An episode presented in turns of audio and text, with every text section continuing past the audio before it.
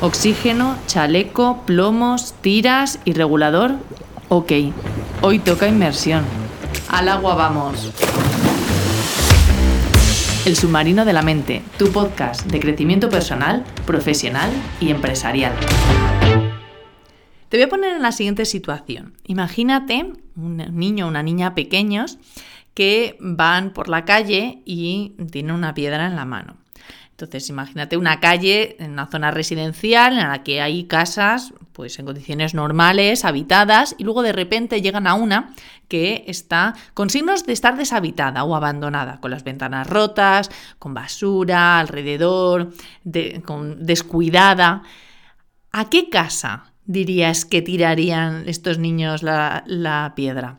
A cualquiera de las casas que están en condiciones normales habitadas o la casa que tiene signos de estar deshabitada. Probablemente esta última, ¿no?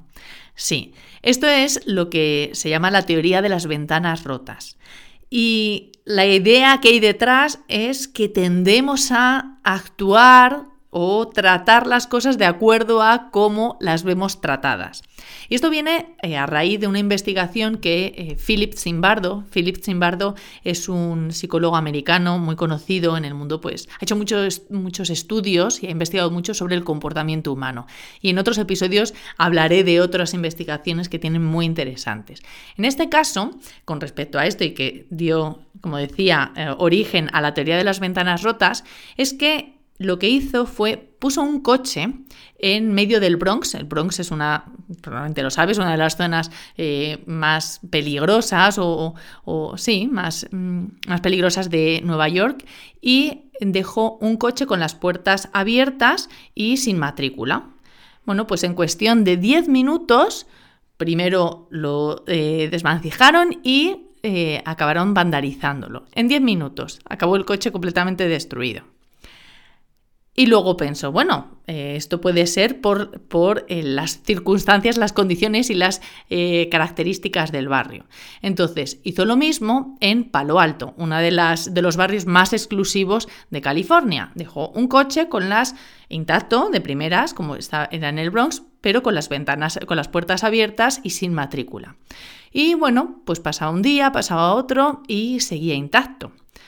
Entonces pensó, bueno, voy a mm, dejar muestras de que este coche está como si estuviera abandonado. Entonces rompió las ventanas, eh, le hizo arañazos, etc.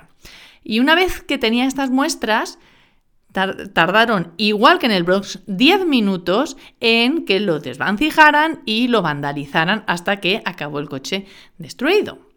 Igualmente 10 minutos. Entonces, la cuestión es que tendemos a poner como un valor o unas, mm, sí, unas cualidades, unas características que tiene ese, ese, en este caso, este coche o ese objeto y actuamos en consecuencia.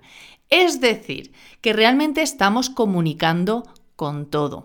Esto vincula mucho, sobre todo, pues cuando hablamos en el mundo de, pues, los negocios o de la, empresa, cuando queremos poner precios y ese, de identificar cuál es ese valor, poner ese precio, con ello estamos comunicando un valor a nuestros clientes potenciales, porque con todo aquello que estamos mostrando, precio, eh, estética, la comunicación que hacemos del producto o de servicio, estamos dando una información que la persona al otro lado está recibiendo y está llegando a crear una imagen y un valor percibido de la persona. Entonces, cuando hablamos del valor de un producto, de un servicio, hay dos partes. Por una parte, el valor que yo particularmente como persona le doy en función de mis necesidades. A lo mejor no tengo necesidad de ese producto, de ese servicio, con lo que a lo mejor para mí no tiene, no tiene eh, ningún valor a nivel personal. Pero luego, por otro lado, está el valor que pueda tener en sí, que yo pueda percibir que tiene ese producto, ese servicio. Perdón. Podemos pensar en coches. Yo a lo mejor no necesito un coche, o a lo mejor no quiero un coche, o no me resuelve eh, mis necesidades, pero puedo identificar que un coche pueda tener más valor o menos valor que otro. Pero ¿cómo lo puedo identificar desde fuera? Simplemente con esos detalles o esos datos que yo veo o de la forma en la que me lo presentan. Lo mismo pasa con cómo nos vendemos nosotras y nosotros. ¿Qué estamos, cómo nos, presentamos, cómo hablamos de nosotros o de nosotros mismos, con todo aquello que hacemos, decimos o, eh, eh, o, como decía, nos presentamos, estamos dando información, estamos mostrando o diciendo de alguna forma proyectando, este es el valor que si hablo yo de mí como trabajadora o si hablo de mi negocio, si hablo de mi producto, de mi servicio, este es el valor que tengo. Es decir, estoy comunicando con cada elemento.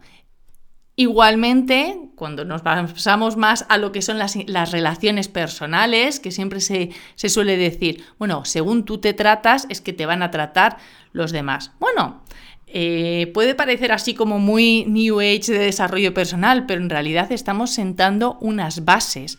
Si yo permito que me eh, falten el respeto, que me hablen de una determinada forma, o que, mm, bueno, cualquier, cualquier eh, situación, o que me agrenda de alguna forma, bueno, estoy sentando unas bases de qué sí es tolerable y qué no. Estoy poniéndome un valor. Entonces, Piensa en, tus áreas, en las diferentes áreas de la vida. Eh, podemos empezar con la parte más de negocio. Eh, si tienes un producto o un servicio que estás vendiendo, o a lo mejor incluso estás vendiendo tu empresa o tu negocio, ¿no? Qué elementos estás usando o cómo lo estás presentando a nivel estético, a nivel eh, de comunicación, a nivel de qué áreas estás resaltando, etc. Todos aquellos elementos que están, están comunicando y están mostrando un valor. Eso sí muestras, porque eh, tanto en la acción como en la inacción estamos comunicando. Es decir, que si yo hago como que no se me vea, igualmente estoy comunicando.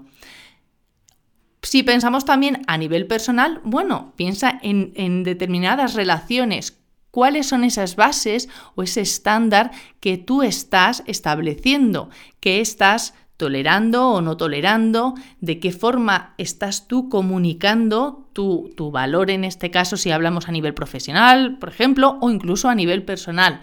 De qué forma te estás hablando tú y estás comunicando o estás dando el valor o no valor a lo que dices, a tus opiniones, a tus actitudes, a tus comportamientos o a tus necesidades. Y puede ser en cualquier otra además de las relaciones mm, personales con otras personas, en la relación sobre todo con, de ti, contigo misma o mismo. Es decir, en qué punto estoy yo valorando mis necesidades o mis opiniones o mi, eh, mi trabajo, bueno, mm, todo aquello que me complementa y que me hace yo en las diferentes áreas de mi vida. Entonces, el primer paso es ser consciente de cuál es mi actitud conmigo misma o mismo con respecto a las diferentes áreas. Y yo mm, recomiendo, a mí me parece que es, eh, no sé si, si, clave, pero realmente importante el escribir. Muchas veces el ponernos a reflexionar con nosotros mismos y pensar no es suficiente, porque al final lo que nos decimos en esa conversación interna se acaba quedando en aire. Sin embargo, cuando escribimos algo, lo estamos poniendo en el papel y nos permite tomar también una visión de aquellos pensamientos que estamos teniendo desde fuera, con una perspectiva diferente. Parece que cuando los ponemos en el papel, los sacamos, se hacen concretos y ya tienen una realidad y no solamente eh, son aire, ni siquiera aire, sino están en nuestro pensamiento. Entonces yo te diría, bueno, mira esas eh, quizás relaciones o quizás en el mundo, en, tu negocio, eh, si estamos hablando de un, de un servicio, de un producto, Bueno, piensa en esas áreas así como más conflictivas o que sientes más conflicto con respecto al establecer este valor o a la comunicación y la expresión que haces de ello eh, o a nivel personal. Y empieza a escribir, bueno, yo cómo estoy expresando este valor. ¿Qué siento yo al respecto? Empieza a escribir porque el primer paso, volvemos siempre a lo mismo, es hacerme consciente de cuál es mi actitud.